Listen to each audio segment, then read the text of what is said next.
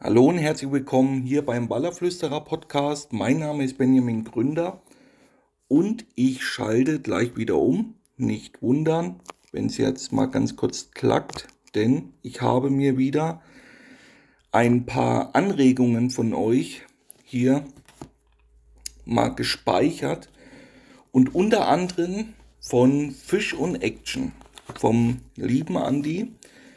Ich weiß, wer da hinten dran steht, deswegen kann ich das sagen. Und der hatte mal ein Thema, eine Anregung für einen Podcast.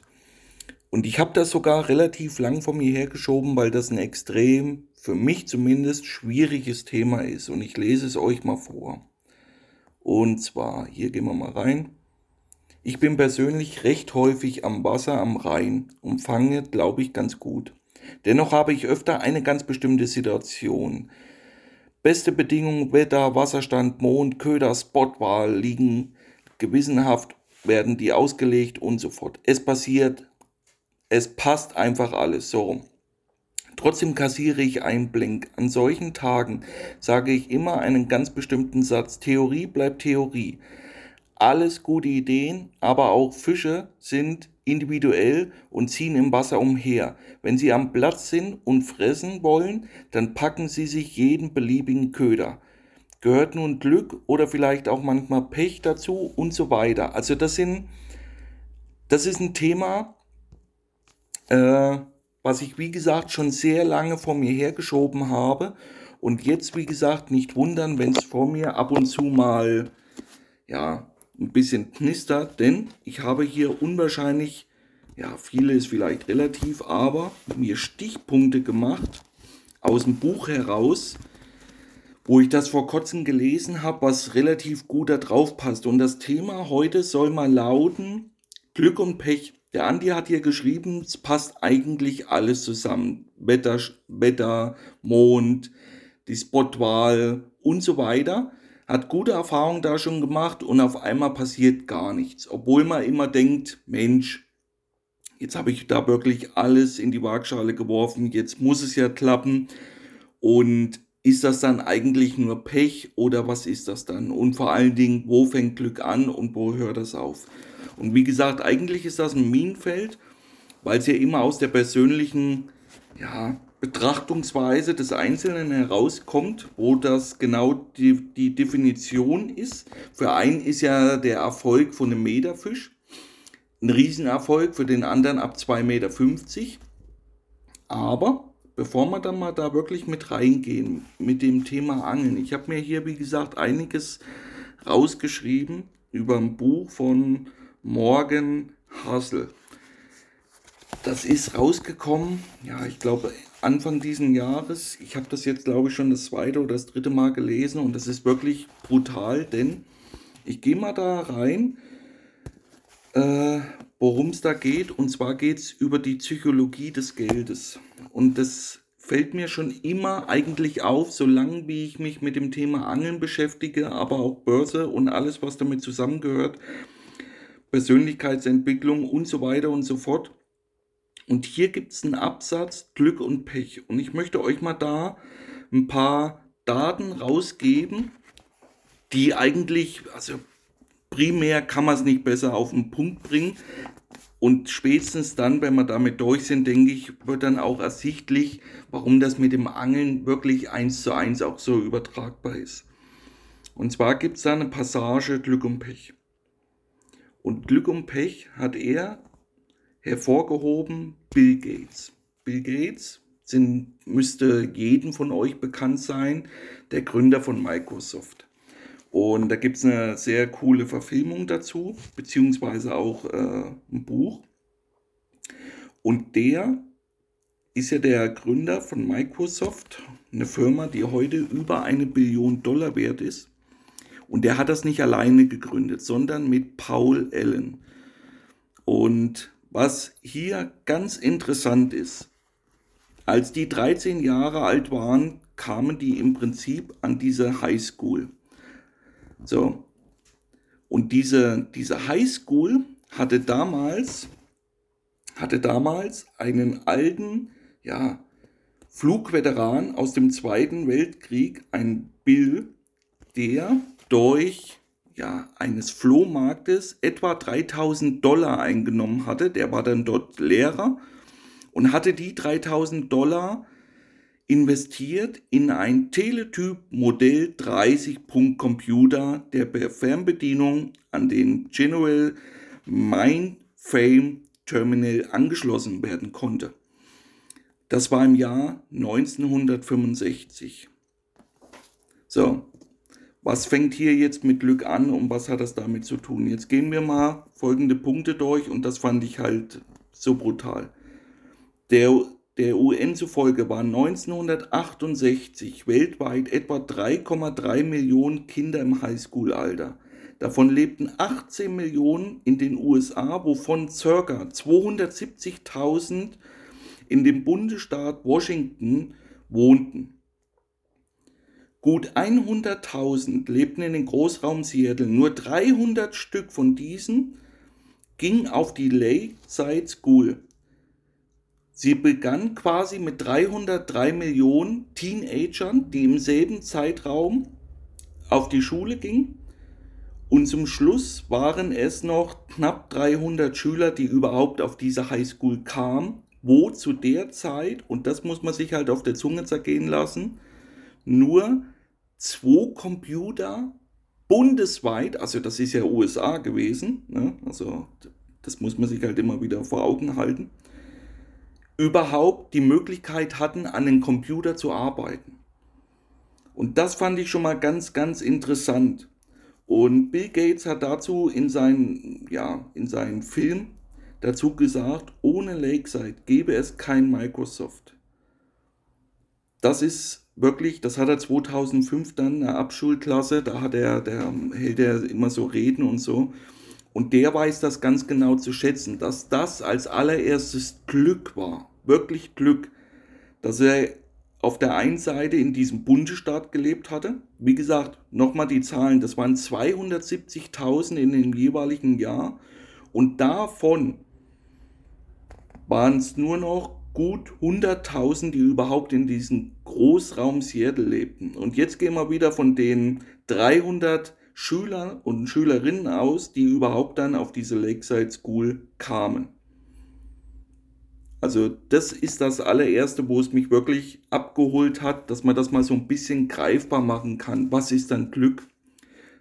Das ist Glück als allererstes. Das ist nicht planbar, das passiert einfach. Das kann man im, im Nachhinein, kann man das natürlich dann sagen, dass der, der Gründer dann von Microsoft natürlich auch diese Gene in sich hatte. Aber ganz klar, wenn der nicht auf diese Schule gegangen wäre, die überhaupt die Möglichkeit zur jeweiligen Zeit hatte, einen Computer zu machen, wäre das nie was geworden. Und dann kommt hier wirklich eine tolle, das kannte ich bis dahin gar nicht. Und zwar war ja nicht nur der Bill Gates in diesem Computerkurs, das war damals ein Wahlfach, sondern eben auch dieser Paul Allen, der das dann mitgegründet hat. Und es gab einen dritten Mann, der Microsoft im Prinzip maßgeblich mit ja, gegründet hat. So, und das ist ein, jetzt muss ich noch mal ganz kurz schauen, ein Kent gewesen. Ein Kent, so, und der war im Prinzip einer von diesen dreien. Also das war Gates, das war Allen, Paul Allen und dieser Kent. Und die waren zu jener Zeit eigentlich die, die an der Schule schon für Furore gesorgt hatten. Und das haben die, wie gesagt, das da gibt es verschiedene Menoran, das ist jetzt nur ein Auszug davon, aber die haben es dann halt geschafft, zum Beispiel, da muss ich jetzt hier mal umblättern.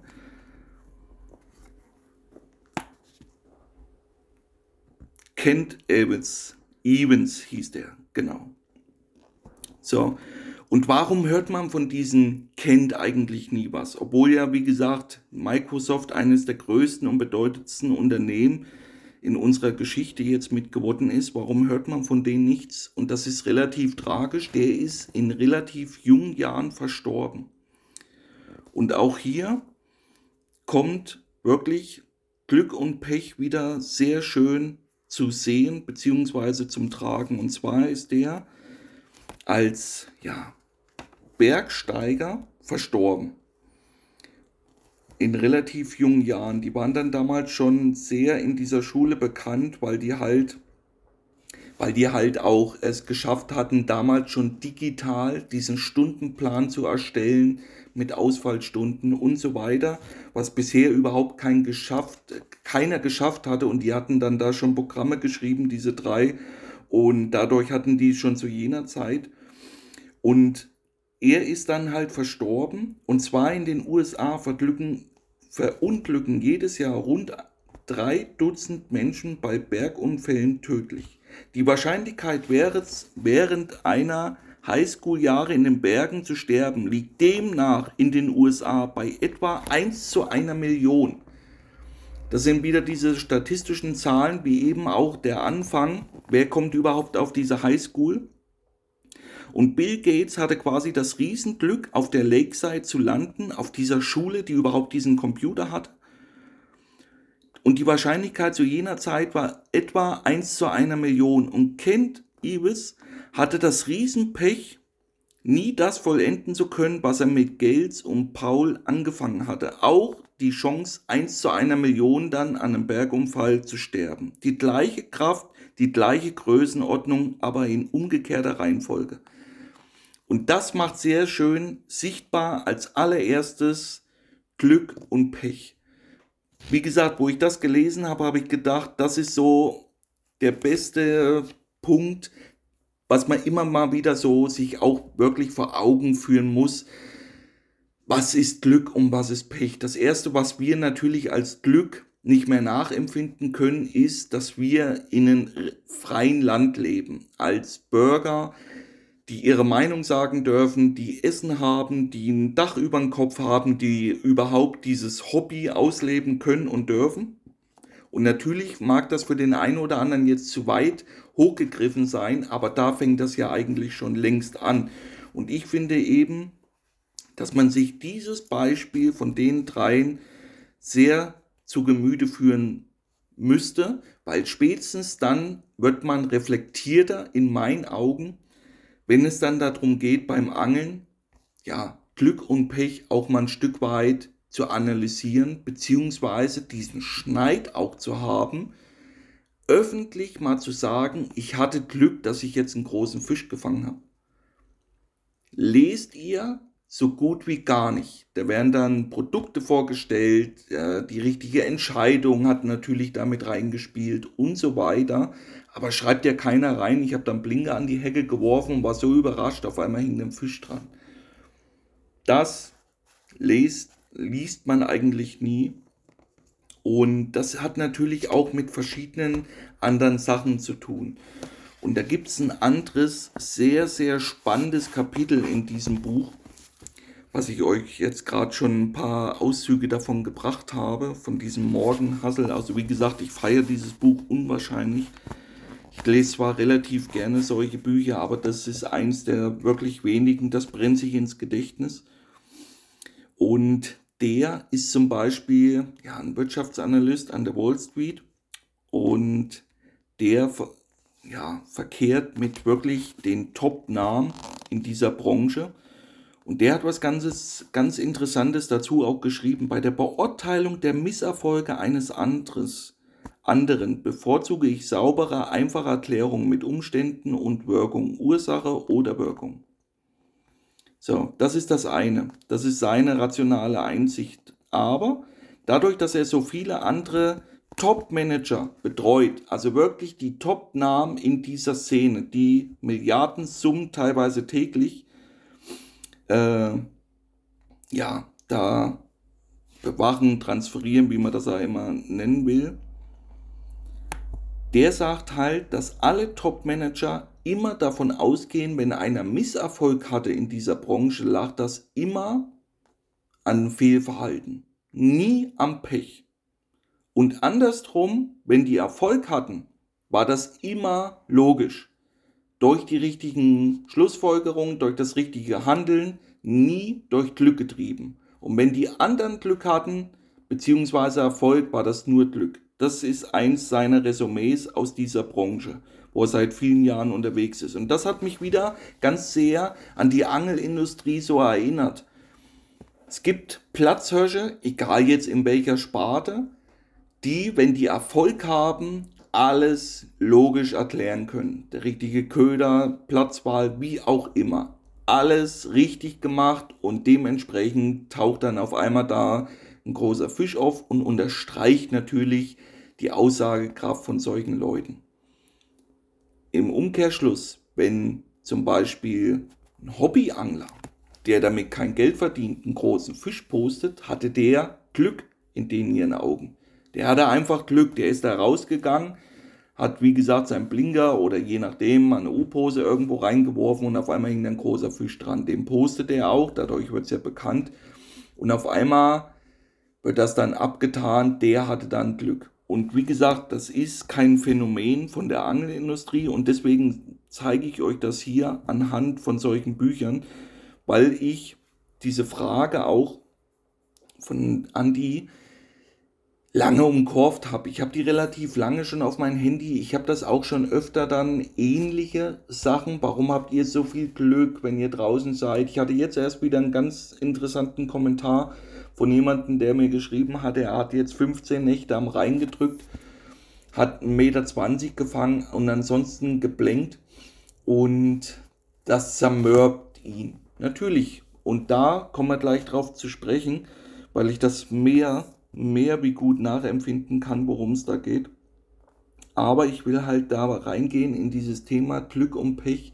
Wie gesagt, weil dieses Buch fasst das in meinen Augen sehr gut zusammen. Und er schreibt dann halt hier sehr schön auf den Titelblatt des Forbes Magazins, da werden ja immer diese Top-Manager ausgezeichnet, war noch nie ein erfolgloser Anleger abgebildet. Und das muss man sich halt auch mal auf der Zunge zergehen lassen. Das ist wie auf dem Angelmagazin nie ein erfolgloser Angler dargestellt wird. Natürlich gibt es da viele Inspirationsbilder auch drauf, also nur ein Fisch, wo es gar nicht um den Angler geht, aber der Angler, der da im Hintergrund steht, der die Bilder publiziert hat, der wird natürlich dann auch im Kopf wahrgenommen beziehungsweise in Artikeln dann hervorgehoben und der unterstreicht ja immer wieder seine Persönlichkeit und seine ja, überdurchschnittlichen Fangerfolge nicht durch das Thema Glück, sondern durch das Thema Können. Ganz wichtig. Und wie gesagt, wenn dann Hobbyangler mal einen großen Fisch fängt, ist das Glück. Und deswegen habe ich das hier reingebracht, weil ich das ganz, ganz toll fand, dass es eben in dieser Branche, wo es um Zahlen geht, da wirklich ganz, ganz viele Punkte gibt, die sich überschneiden. Und das erste ist zum Beispiel, wie gesagt, dieses Riesenglück, was Bill Gates hatte, Paul Allen und sein Kompagnon, der aber dann das Riesenpech hatte, in jungen Jahren zu versterben und diese, ja, gigantische Entwicklung von Microsoft gar nicht mitgemacht hat. Und dann kommt zum Beispiel noch ein anderer Punkt, was ich extrem spannend fand, ein Cornelius Vanderbilt. Wird die meisten nicht sagen, mir auch nicht, aber der ist in der Geschichte der USA zu einem der erfolgreichsten Geschäftsmänner geworden. Und den seiner Erfolg heraus hat für uns heutzutage wird der in den USA ein Stück weit auch gefeiert, weil der eins der größten Schienennetze aufgebaut hat aber mit Zukäufen von Schienen hat er das geschafft. Und einer seiner Berater hat ihm damals gesagt, er macht das nicht mehr mit, denn die Transaktionen verstößen gegen geltendes Gesetz zu jemaliger Zeit. Und da hat er gesagt, meine Güte, John, so hieß dieser Berater, sagte Wenderbit, du glaubst doch nicht, dass sich ein Eisenbahnbetrieb leiten lässt in solchen Situationen und von dem Staat New York deren Gesetze befolgen wird. Und das muss man sich halt auch mal auf der Zunge zergehen lassen, denn wenn dieser Cornelius zu jener Zeit eben durch dieses aggressive Aufkaufen dieser Schienen im Gefängnis äh, gelandet wäre, wäre nie über den berichtet worden. Mal so am Rande als ja, als Spekulant, der das dann aber, ja, der es dann nur auf die Anklagebank geschafft hat. Aber er hat sich über geltende Bestimmungen zu jener Zeit ja, hinweggesetzt und heute ist das zum Beispiel einer der größten Missionäre. Dieser Visionär ließ sich von ein paar blöden Bestimmungen nicht aufhalten. Fand ich wieder eins zu eins mich mit dem Angelspott eins zu eins. Ich hoffe, dieselben Gedankengänge sind bei euch jetzt auch gerade aktuell. Denn hier ist es ja genauso mit dem Verwenden zum Beispiel des lebenden Köderfisch mit Nachtangeln in Frankreich. Da gibt es gefühlte 5000 Bestimmungen, die uns als Angler das Leben erschweren. Und jetzt stelle ich mir die ganze Zeit wieder vor, wie sehr doch so ein Profi-Angler, der dann eben regelmäßig sehr große Fische aus deutschen Gewässern postet, Wäre der heute bei uns in 20 Jahren ein Visionär, wenn der jetzt schreiben würde, ich angel prinzipiell lebende Köderfisch, weil Alternativköder fangen schlechter, das kann ich belegen, so und so viele Nächte hin und her. Wir brauchen das Gesetz, dass der lebende Köderfisch erlaubt ist, aus den und den Gründen. Was glaubt ihr? Das ist immer wieder so ein Punkt, in dem Moment, wo halt jeder die Schnauze hält, jeder macht's, aber keiner wird es öffentlich zugeben. In dem Moment wird es natürlich kein Visionär. Aber ganz schlimm ist halt da dran, es werden ja ganz viele Videos gemacht mit Alternativködern und ich zeige euch hier, wie es richtig läuft und bla bla bla und hin und her und das Taubombündel da eine Strömungskante geschnickt und das geht natürlich richtig krumm. Was wir davon sehen, ist immer nur dann der Ausschnitt, den wir sehen sollen. So, und ich wage sehr, sehr vorsichtig immer zu behaupten, dass mindestens 60 Prozent der großen Fische, die uns in den Social Media um die Ohren geflogen kommen, illegal gefangen werden.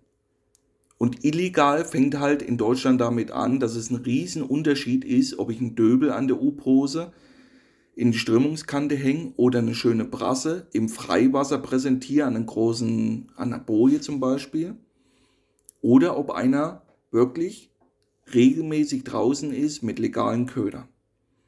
Und das ist dieser Punkt. Und ihr seht es hier zum Beispiel bei diesem Cornelius Wenderbit Blit. Ich weiß gar nicht, ob man das so richtig ausspricht.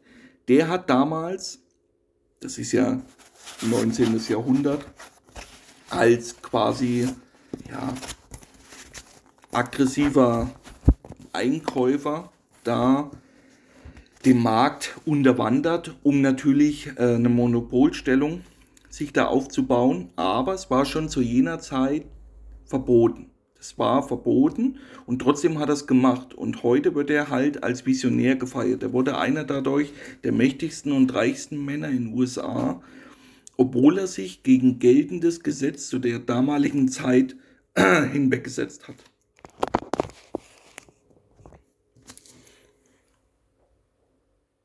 Denn hier sehe ich immer wieder sehr schön diese Parallelen. Denn es ist für mich immer wieder dasselbe, egal ob wir jetzt davon sprechen, dass es äh, die Angelbranche ist oder eine andere Branche, denn ich sehe hier immer wieder Parallelen. Und genauso geht es um John D. Rockefeller, was die meisten von euch ein Begriff sein müsste, dieser Name. Auch der ist ja zu einem Ikonen geworden des, des Geschäftslebens, der freien Marktwirtschaft, der, ja, der mächtigsten, einflussreichsten Geschäftsmänner seiner Zeit geworden sind. Und der hat ganz oft gegen laufende Gesetze verstoßen.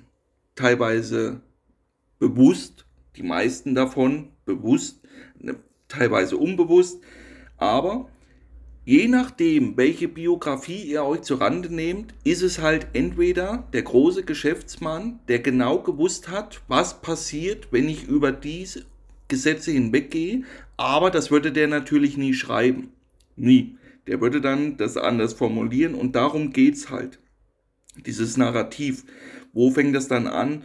Wo hört das auf? Wo fängt der Fortschritt an und wo lässt er sich dann teilweise nicht mehr aufhalten? Also die, wie gesagt, da sehe ich immer wieder sehr, sehr große Parallelen auch zu uns in der Angelindustrie. Und jetzt wollen wir halt diesen Bogen dann wieder so ein bisschen rundschlagen. Einmal über diesen, diesen Punkt, Glück und Pech beim Angeln.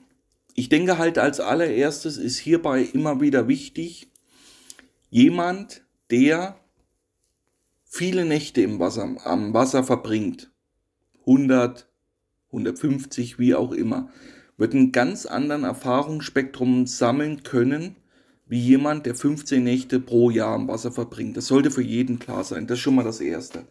Auf der anderen Seite sorgt eben auch dieses große Zeitfenster nicht nur über die Erfahrung, sondern eben dann auch über das Quäntchen Glück, dass ich zu einer Zeit am Wasser bin, wo ich die Fischer am Laufen habe und mir dann diese Erfahrung der vergangenen Jahre dann zu, ja, zu zugutekommen und ich dann diese richtigen Entscheidungen treffen kann und dann dieses Quäntchen Glück an der Hand habe, dass dort ein großer Fisch beißt. Und dazu kann ich euch mal ein Beispiel bringen aus dem Frühjahr diesen Jahres. Ich war fünf Wochen am Stück an einem Flussstück unterwegs und ein Flussstück heißt zehn Kilometer und habe in fünf Wochen nicht einen Platz selber doppelt beangelt auf 10 Flusskilometer. Ich habe da immer neue Strukturen befischt, habe da auf Deutsch gesagt, ich sage dazu dann immer, ich bin da durch, jeden Meter probiert, umgegraben, wie auch immer. Und ganz interessant dabei war, die beste Tourwoche war dann kurz vor der Laichzeit, das war wirklich dann die beste, auf dem Platz, der aber über Wochen stark frequentiert war. Und das ist halt Erfahrung, beziehungsweise kann ich so es halt schaffen, mein Glück etwas zu pushen. Und es war halt so, dass ich, wie gesagt, wochenlang am Fluss war und der Anfang Katastrophe. Jeder Biss ein absolutes Highlight. Viele kleinere, mittlere Fische, richtig große wurden zu jener Zeit, das war so Anfang März, dann gar nicht gemeldet. Also wir hatten da einen Fisch der 230 Klasse. Aber es, man hat gemerkt, da kommt mal einer, es läuft nicht so richtig. Dann bin ich sehr oft sitzen geblieben an diesem Platz. Dann kam meistens gar nichts mehr und so schnell konnte man nicht gucken und da war so eine Tourwoche wieder rum. Und auf einmal habe ich aber natürlich gesehen, dass die Wassertemperaturen hochgingen, wo viel geangelt wurde und so weiter und wusste natürlich auch, wo viel oder andersrum, ich wusste, was gefangen wurde, ich wusste, wo gefangen wurde und so weiter. Und ich habe halt gesehen, dass Anfang März, wo das Wasser noch relativ kalt war, bis April hinein, die meisten Fische mitten im Fluss kamen, gerade die besseren, irgendwo im Nirgendwo. Auf der Autobahn teilweise auch mal zwei, drei Fische, dann hat man den Platz wieder beangelt und dann war der meistens wieder tot. Oder andersrum habe ich auch mehr wie einmal gehabt. Erste Nacht ruhig, dann tagsüber die Routen nachgesetzt und in der zweiten Nachthälfte kam dann erst ein Biss, nachdem die Routen 14, 15 Stunden am Platz lagen. Hatte ich auch mehr wie einmal das Phänomen. Aber richtige Ausnahmefische kamen in der Zeit kaum, wurden kaum gemeldet.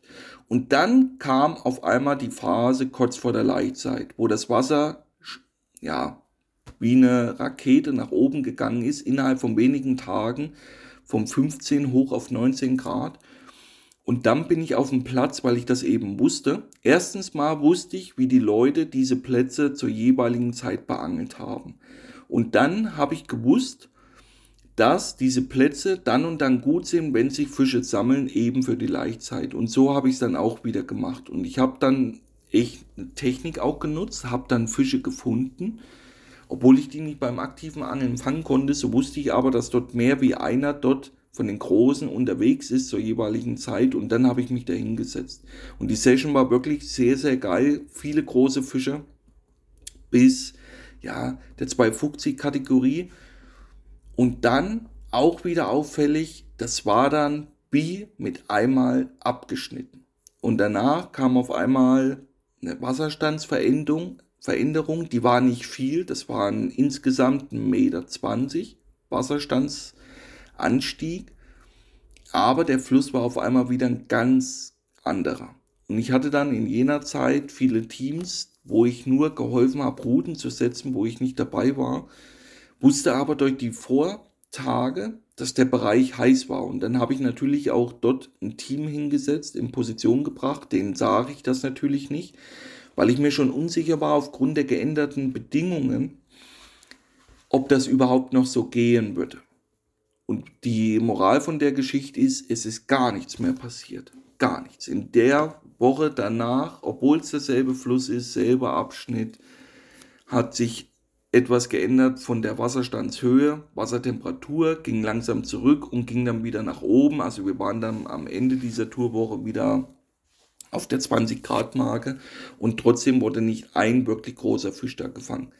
Sehr oft blieben die Bisse da aus und das ist immer wieder, das ist Angeln.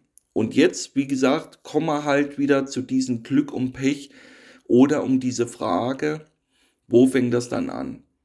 Wenn ich nur diese Session hervorheben würde, wo die Brücke geliefert hat, würde ich auf der einen Seite das, was wichtig ist, weglassen. Ich würde mich selber besser darstellen, wie ich bin. Ich könnte natürlich sagen, das hat gelegen aufgrund meiner Expertise, dann natürlich ganz wichtig aufgrund der richtigen Rickwahl, der richtigen Materialien. Nur deshalb kam der Ausnahmefische. Aber das wäre eben nur ein Stück der Wahrheit. Natürlich bin ich auch davon überzeugt, wenn jemand so einen Platz befischt hätte, zur richtigen Zeit am richtigen Ort mit den falschen Montagen, hätte er eventuell Fische verloren in den Hindernissen, weil Kleinteile nachgegeben hätten Eventuell hätte er keine Bisse bekommen, wenn er zu grob geangelt hätte. Alles möglich, das weiß ich nicht. Ich weiß nur zum Beispiel, dass solche Bereiche, selbst wenn die dann bei Leuten laufen, die diese Erfahrung nicht haben, mit Fische retten, Hindernisse anangeln, die einen Großteil der Fische nie sehen würden. Die würden die abreißen. Und das ist mir dann auch mehr wie einmal passiert, nicht, dass ich sie abgerissen habe, aber dass mir Fische ins Hindernis gelaufen sind, weil da halt solche Strukturen viele Hindernisse bieten. Das hat ja einen Grund dann, warum gewisse Zeiten so produktiv sind, gerade für große Fische. Und wer dann diese Erfahrung nicht hat, mit cool bleiben, Boot fahren, nachts mit einem Anker, dem Fisch wieder hochholen, abschneiden, wieder anknoten, dann ist der Fisch ein weiteres äh, Hindernis hindurchgeschwommen und so weiter und so fort. Wenn das ein Team erlebt, die dann das erste Mal durch Zufall, durch Glück diesen Platz dann gefunden haben, diesen Platz richtig anangeln und dann das Problem aber haben, dass der Fisch im Hindernis ist, dann kommt Erfahrung dazu. Und deswegen ist das alles ein Gesamtbild, was zusammengehört. Erfahrung beeinflusst maßgeblich den Faktor Glück hinzu. Aber hier kommt gleich wieder ein, ein wichtiger Punkt, das ist so ein Punkt, wo ich mich selber ertappt habe. Ich habe früher viele große Fische auf Ansage gefangen und damals Vielleicht hört der eine oder andere sogar dazu, der zu jener Zeit mit war. Aber ich weiß zum Beispiel von einem sehr großen Fisch damals, wo ich genau gewusst habe, was zur jeweiligen Zeit dann passiert. Und dann habe ich die Routen angespannt, habe das gemacht, habe dies gemacht und dann konnte ich den Leuten genau sagen, was jetzt passiert. Teilweise sogar mit der Fischgröße richtig vorhergesagt, circa 10, maximal 20 Zentimeter da auseinander.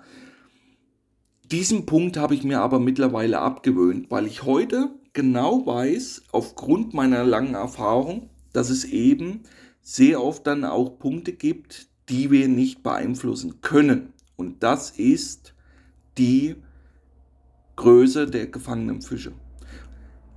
So, und da wird es natürlich jetzt viele geben, die das erstmal vielleicht nicht so nachvollziehen können oder da selber Idole haben, wie auch immer, bei denen das aber anders aussieht, die dann eben andere Fische gezielt dann fangen. Ich kann heute gezielt auf große Fische angeln, ja, das kann ich, aber das hängt sehr oft als allererstes mit den Gewässern überhaupt zusammen. Ganz wichtig. Ihr könnt natürlich nicht gezielt auf große Fische angeln, wenn es da überhaupt keine großen gibt. Und dann fängt die Definition ja an von groß und klein. Es ist ja an der Elbe zum Beispiel ein Riesenunterschied, wenn ich sage, ich versuche dann großen Fisch zu fangen mit meinen vorhandenen Möglichkeiten, wie zum Beispiel am Po, sollte jeden einleuchtend sein. Und von daher ist es da extrem wichtig, wenn sowas kommt, wo fängt dieses an. Und dann ist es halt so, ich weiß heute besser denn je, dass ich mir nicht aussuchen kann, ob der Fisch dann 2,40 Meter ist oder 2,55 Meter, 2,60, je nachdem. Das kann ich mir nicht aussuchen. Ich kann alles in die Waagschale werfen, um einen Biss zu bekommen. Gut zu angeln, Schnurwinkel, alles, was damit zusammengehört. Aber ich kann es dann halt nicht schaffen, dieses Quäntchen dann dafür Sorge zu tragen zu lassen, nur das, dass ich dann mit dem Big One belohnt werde. Denn genauso gut kann sich diese Erfahrung auch immer verschieben. Und diese verschiebt sich extrem.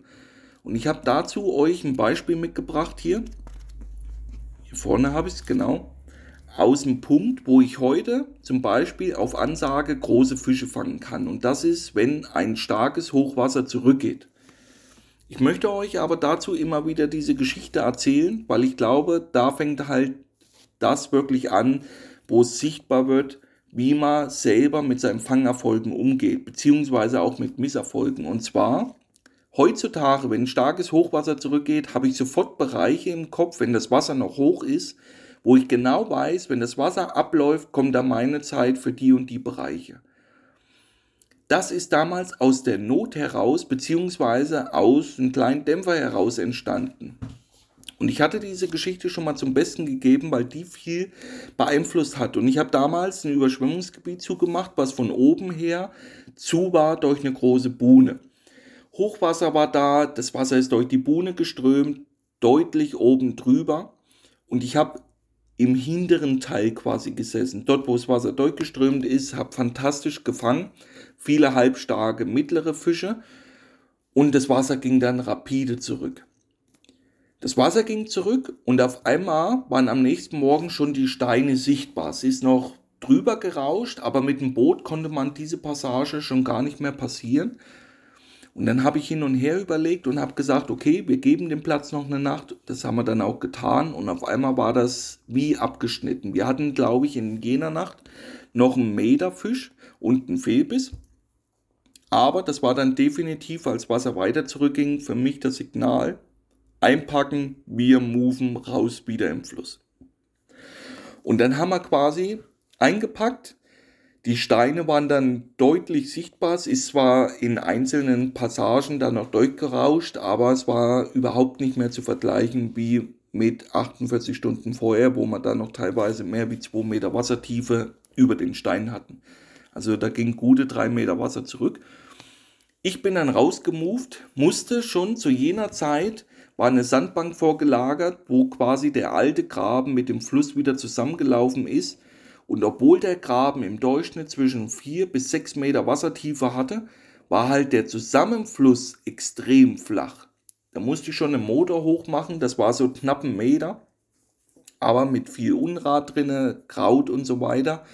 Und dann bin ich rübergefahren auf die andere Flussseite, war Naturufer mit Holz und ich habe spekuliert, dass die Fisch, weil sie gefressen haben, rausgehen dort und sich in der anderen Seite in das Naturufer legen, zwischen das Holz rein, weil da die Strömung gebrochen wurde und da haben sie Ruhe, können sie verdauen und so weiter. Dort habe ich aufgebaut, habe meine Montagen gelegt und am jenen Tag kam ein Leihboot von dem Camp. Ich kannte das Boot natürlich, weil ich dort gearbeitet habe und dann habe ich die gesehen, wie die auf der anderen Flussseite suchen, hoch runter gefahren sind und auf einmal waren die verschwunden. Ich habe erst gar nicht gesehen, wo die hin sind, waren auf jeden Fall nicht mehr da. Und am nächsten Morgen, nach einer erfolglosen Nacht, wo ich ja fast schon unglaubwürdig auf meine Rudenspitzen da geschaut habe, ist gar nichts passiert, kam auf einmal im leichten Nebel ein Boot auf mich zu. Und dann habe ich das erkannt, dass das wieder die Jungs waren, die ich am Vortag da gesehen habe. Und auf einmal haben die bei mir angelegt. Und dann dachte ich schon, ne, was ist da? Und dann haben die mich gefragt, ob ich denen helfen könnte. Und dann sah ich bei was hin und her, ja, wir haben zwei große Fische gefangen, kannst du uns die fotografieren? Und dann sage ich, ja, freilich ist kein Problem. Und bin in ein Schlauchboot gestiegen und dann sind wir da hingefahren auf den ihren Platz. Und dann haben die den Motor hochgeklappt und haben das Boot in das Überschwemmungsgebiet wieder reingeschoben. Und da ist mir das wie Schuppen von den Augen gefallen, dass die an dem Vortag in das Überschwemmungsgebiet reingefahren sind und haben sich genau auf den Platz gesetzt, wo ich früh zusammengepackt hatte. Ich bin dann da hinterher, bin dann dahin und dann habe ich schon gedacht, na mal sehen, was da jetzt kommt. Und es waren damals zwei Fische, einer 230, einer 240 und das war lang vor meiner Zeit, was heißt lang vor meiner Zeit, aber vor meiner Zeit, wo ich die dicke Bertha gekauft habe. Und das, ich habe halt immer so Zeitphasen, wo ich sehr gut immer sagen kann, zum Beispiel vor dem Kind, nach dem Kind, vor dem Boot, nach dem Boot und so weiter. Und genauso war es da auch. Und ich weiß, zu jener Zeit hatte ich noch ein Leihboot aus dem Camp, also war es definitiv vor 2013. Und da war halt ein Fisch der 240 Klasse und dann zwei solche Fische. Erstens mal auch heute noch, das muss man immer fairerweise sagen, aber damals schon eine richtige Ansage. Und das waren beides vollgefressene Fische, die jeweils die 100 Kilo gesprengt haben. Und durch diese beiden Fische hatte ich einen Aha-Effekt, denn denn das nächste Hochwasser hat nicht lange auf sich warten lassen und ich habe das dann probiert. Ich habe das dann probiert und weiß heute besser denn je, dass es einen Punkt gibt, wo die Überschwemmungsgebiete bzw. auch so Buhnen leer laufen und dann weiß ich heute besser denn je sitzen bleiben. Die Jungs haben das zur jeweiligen Zeit nicht gewusst. Das war Zufall. Die waren das erste Mal am Po und haben dann aber richtig gesessen und haben den Platz auch richtig angefischt. Und die haben dann mir dadurch so ein Aha-Erlebnis gegeben und das fehlt mir immer wieder ganz oft bei vielen Profis, die alles, was sie heute tun und machen, nur auf eigenen Dunst rausbekommen haben. Das stimmt eben nicht. Wir lernen untereinander am meisten.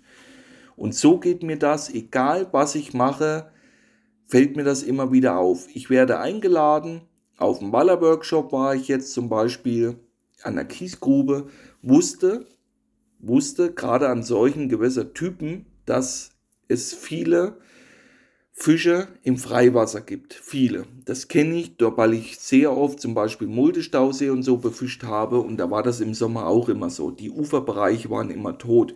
Aber mein Problem ist natürlich dann bei solchen Waller-Workshops, ich habe da ja mehrere Teams, so, wie setzt man die und vor allen Dingen, wie fischt man denn Freiwasserfische stationär an?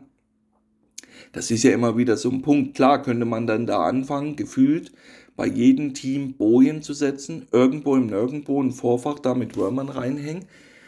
Das habe ich natürlich auch getan, aber immer wieder, hier kommt jetzt wieder das andere Problem, das Problem der eigenen Transparenz und Ehrlichkeit. Das ist ja sein eigener Maßstab und dieser Maßstab, mit dem projiziere ich ja alles dann nach außen. Und wenn ich es halt selber nicht so ganz genau nehme und na ja, und dann machen wir da mal einen, ja, ach komm, und haben das so schöne Rot, ja, und hey, das erfährt doch keiner und freilich und komm für die Presse wenn wir da einen guten Fisch haben, steht ja der Guide natürlich da am besten da oder ein Veranstalter, je nachdem. Und da zwirbel ich da halt mal eine, das fällt doch kein Off und ein paar Würmer haben wir ja immer im Boot, damit das auch cool aussieht. Und außerdem, wenn ich da mal einen Film machen sollte, du, da gibt's eine On-Off-Taste, da kann man ja, man kann ja viel machen, wenn man das möchte. Aber das ist ja immer wieder das, was ich meine. Das ist die eigene Ansichtssache und die ändert sich ständig im Leben. Und wenn die früher schon ausgeprägt war, wird die halt noch ausgeprägter, umso älter man ist, in die eine wie auch in die andere Richtung. Und wenn ich dann halt anfange, so zu flunkern, wie gesagt, wenn ich halt jetzt bei diesen Teilnehmern überall Rotaugen drauf gemacht hätte, lebend im Freiwasser, wäre ich mir relativ sicher gewesen, hätte man da gut abgeräumt. Wäre ich mir. So, kann ich natürlich nicht bestätigen, weil wir es nicht gemacht haben. Aber es waren Teams da, die angeln dort immer und die angeln halt nicht ganz so offiziell. Auffällig bei dem war, die hatten nur ein Biss, aber halt eben auch XXL-Köder für das Gewässer. Und das Gewässer hatte halt einen guten Bestand, aber an jungen Fischen. Der Bestand ist noch relativ, ja, der muss ich erst aufbauen so große Fische, die gemeldet wurden, 1,60 Meter, aber halt viele so zwischen 60 cm bis 1,20 Meter. So, und die haben halt Probleme, so ein 40er Brassen da wegzublasen.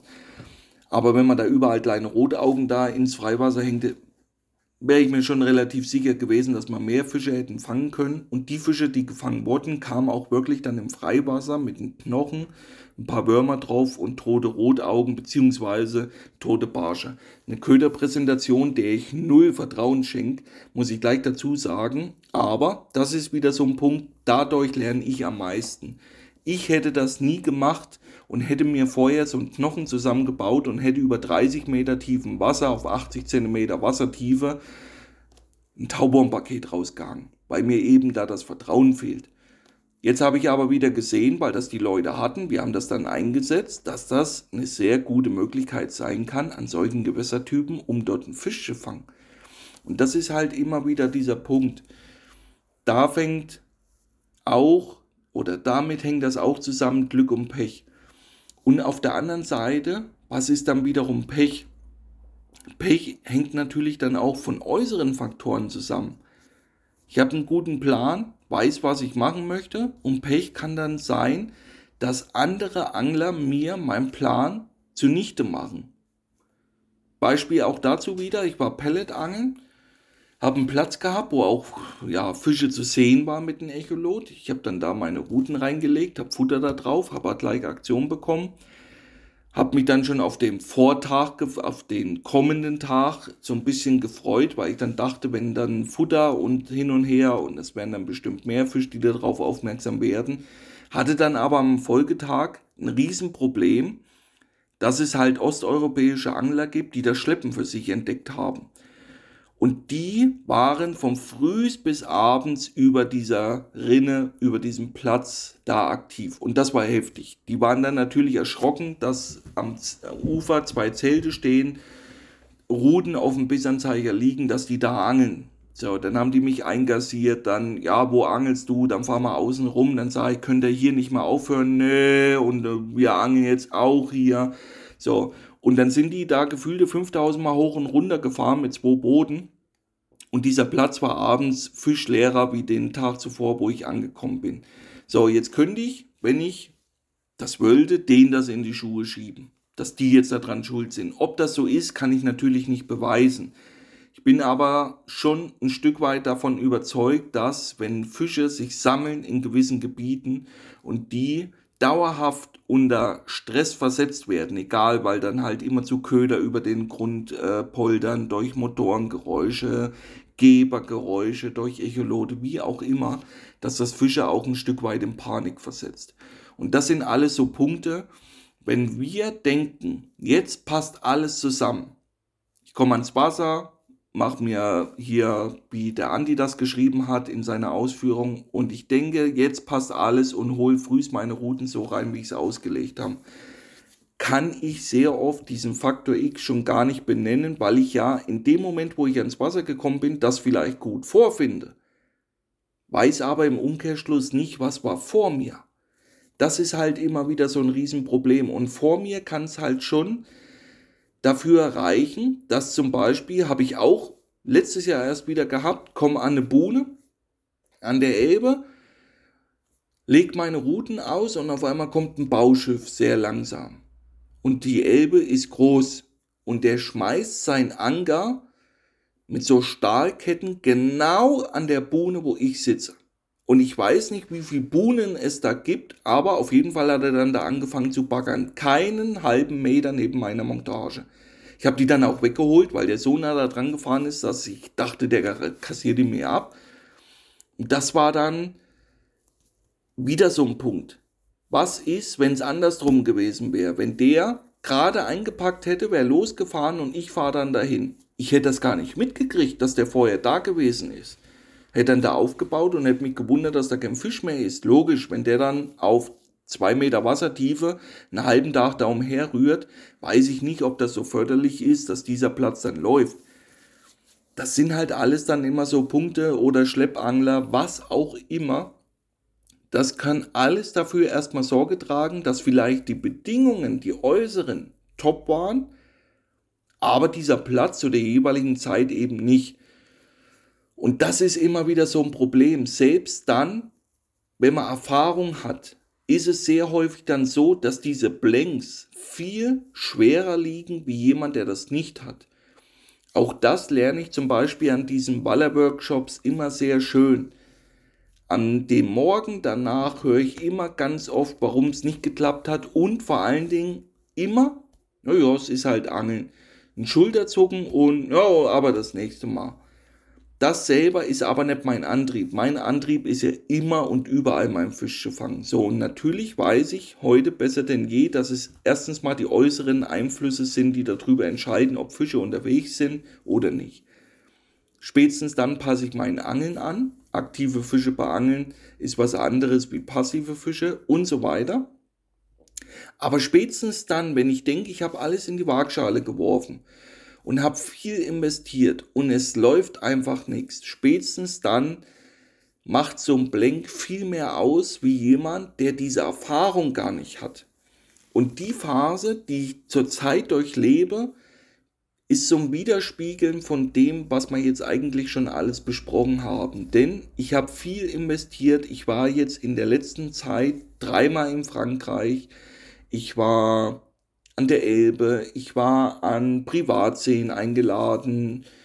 Ja, was haben wir noch alles gemacht? Viel Karpfenangeln war ich, also relativ viel, aber da schon investiert mit Futter, mit Vorfüttern und so weiter.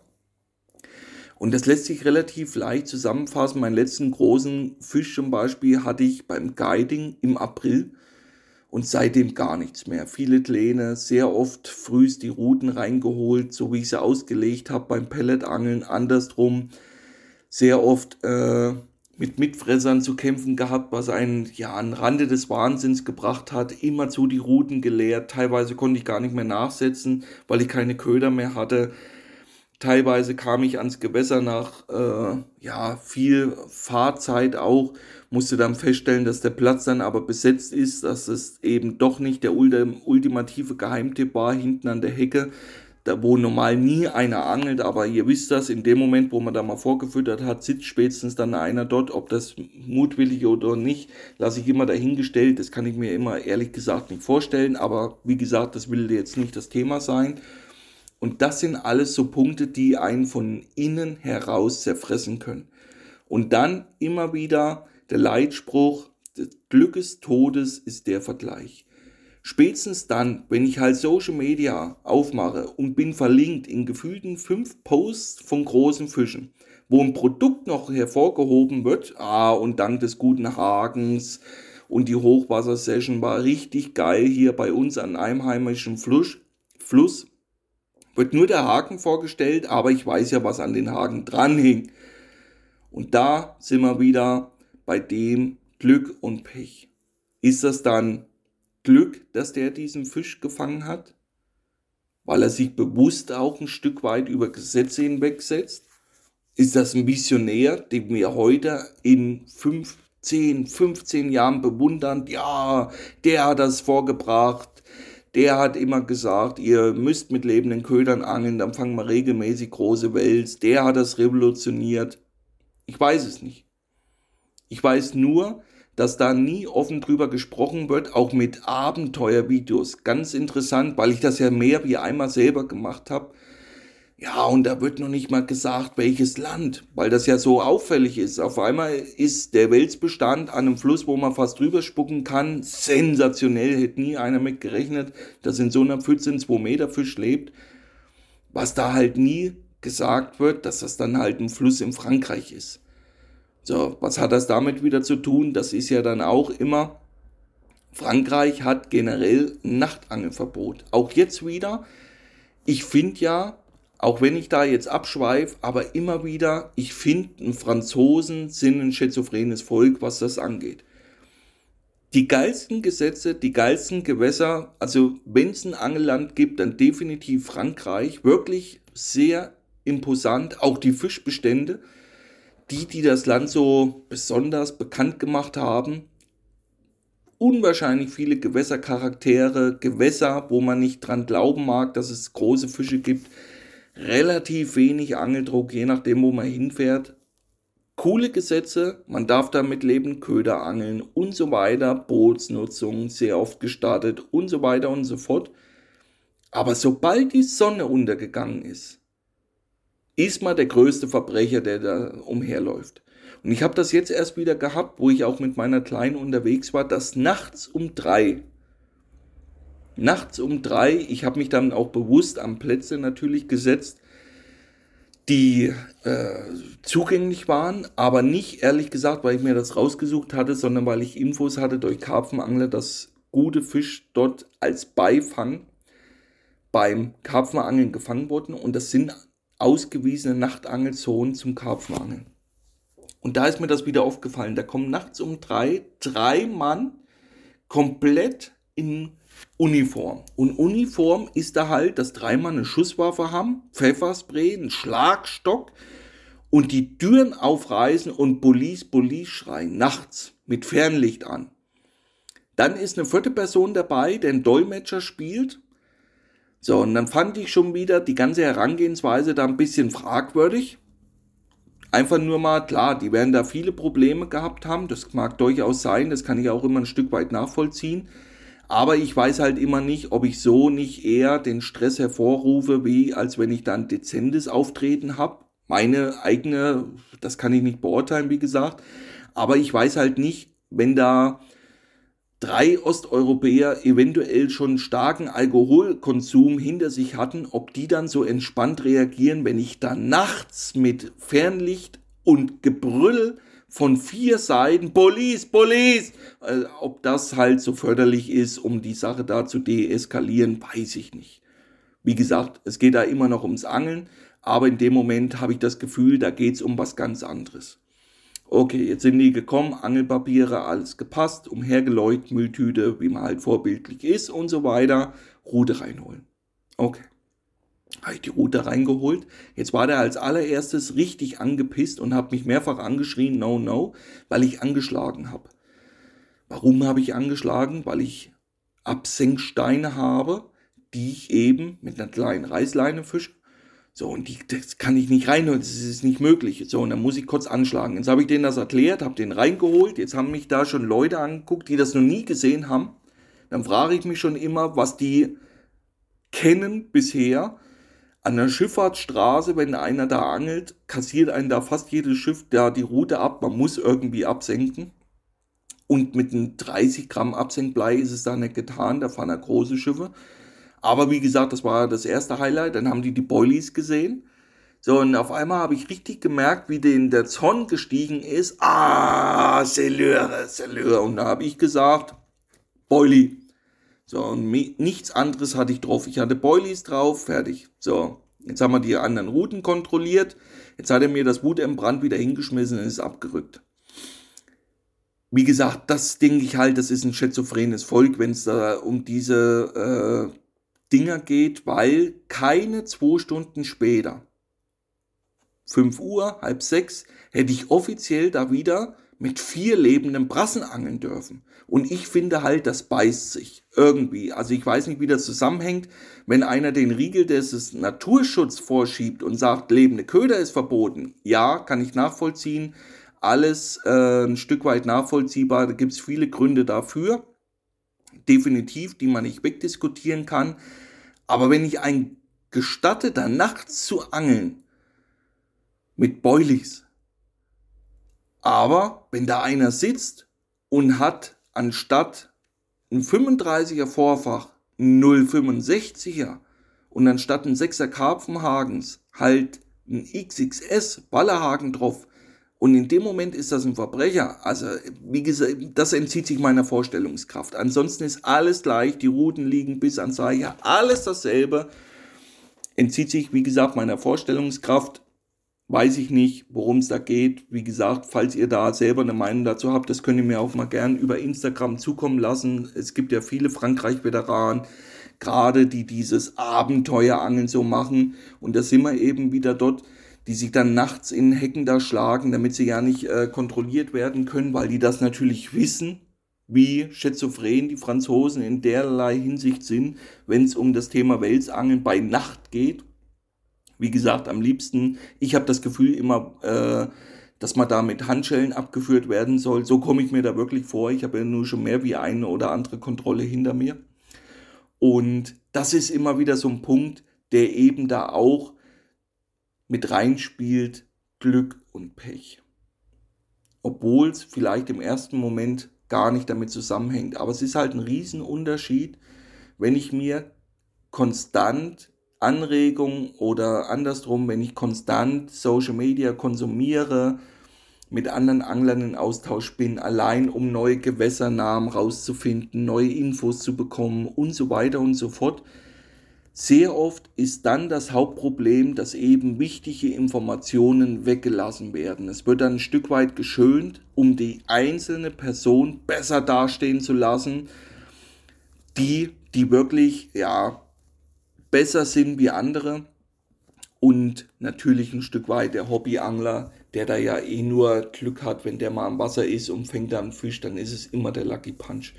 Und in dem Moment, wie gesagt, wenn ihr viel draußen seid und habt dann solche Phasen wie bei mir jetzt, wo ich gefühlt 10.000 Kilometer in den letzten acht Wochen gefahren bin und nichts, gar nichts ordentliches gefangen habe. Karpfen, fast null, Waller, kannst du dir in die Haare schmieren.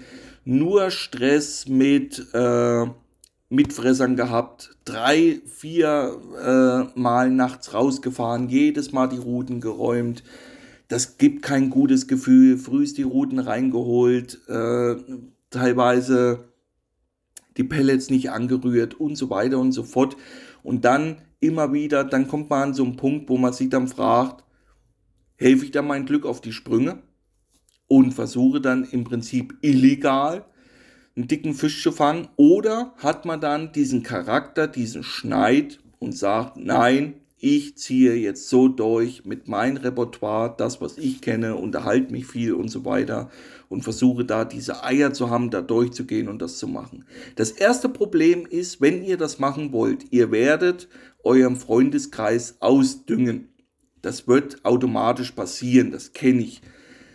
Dieses Kreuz muss man dann haben, aber das haben eben leider sehr, sehr wenige. Auf der anderen Seite ist das für mich aber auch ein Stück weit leichter nachzuvollziehen, weil in dem Moment, wo halt einer Waller angelt und hat dann so ein paar Leute, mit denen er da mal draußen ist, die einen helfen beim Fisch fotografieren, mal einen Tipp geben, wie auch immer, und die Erfolge stellen sich da nicht ein, dann kommt man schnell sehr leicht in diese Versuchung, sich dann über Gesetze hinwegzusetzen, weil der andere hat wieder gefangen und hast du von denen gehört und hast du das neue Video gesehen um Wahnsinn und brutal und hier und da. Und wenn ich dann halt Leute habe, der, der kommen und nur heute Nacht und hin und her, spätestens dann ist es sehr leicht, da mitzuziehen. Wie als wenn man sagt, nein, ich probiere das jetzt, ich bleibe da dran, vielleicht finde ich den Stein der Weisen, aber eben liegt er auf einem ganz anderen Weg wie eben der, den ich gerade beschrieben habe. Gerade mit einer Köderpräsentation. Immer wieder. Ich habe das so häufig, auch jetzt durch diese Waller-Workshops wieder, dass dann Leute über eine Boje im tiefen Wasser halt große Köder tot da drauf hängen. Dann gucke ich mir das an ich habe da null Vertrauen da drin, frag dann die Leute, wie viel hast du damit gefangen? Ja, du, ich habe damit jetzt nur nichts gefangen. Ja, aber einen starken Biss und der Kollege und hin und her und dann sage ich, wie kommt man dann dazu? Ja, wir haben das mal gesehen. Und das ist halt dieses Hauptproblem. Wir steuern auch das Glück oder das Pech des anderen maßgeblich, indem wir unsere Erfahrungen am Wasser mit anderen teilen.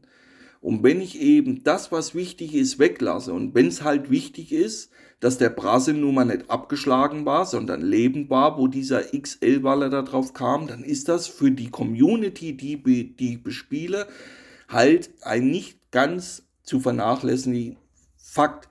Weil das Vorfachbinden und dann eine Boje setzen, kriegen viele hin, aber dann diesen, diesen, diesen Gedankengang weiterzudenken und oh, wurde der dann überhaupt so gefangen, haben ja die meisten nicht. Weil in dem Moment, wo ich das dann sogar in Frage stelle, ist ja das dann Majestätsbeleidigung. Das immer wieder bei der Psychologie des Geldes. Ihr seht, wir drehen uns da im Kreis, weil in dem Moment, wo ihr solche Leute angreifbar macht oder das sagt, und hier ist auch so ein Punkt drin gewesen, da musste ich so herzhaft lachen. Die Wirecard-Aktie, da wird heute, ist das einer der meistgesuchtesten Leute auf der Welt. Most Wanted, der wird gesucht, einer der Chefs, die kriegen den nicht, wahrscheinlich Russland, wie auch immer.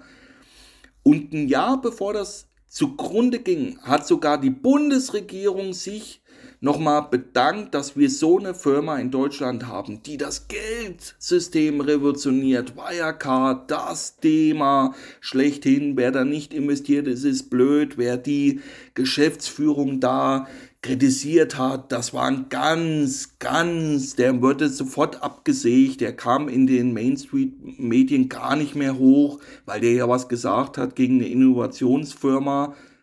Und was ist passiert? Vielleicht weiß es der ein oder andere, Milliardengelder sind fort, weil es ein Schneeballsystem war. Nichts anderes. Wurde viel gehübscht, viel gemacht und so weiter und so fort. Und so kann ich das immer wieder übertragen auf die Angelbranche auch. Zumindest diesen Dunstkreis, das, was ich wahrnehme. Und das fällt mir immer wieder auf, eben wenn es um das Thema Glück und Pech geht. Wie gesagt, ich habe das Thema lang vor mir hergeschoben. Ich hoffe, ich hatte einige Aspekte für euch dabei, die ihr vielleicht anders seht, beziehungsweise nicht so auf dem Zettel hattet.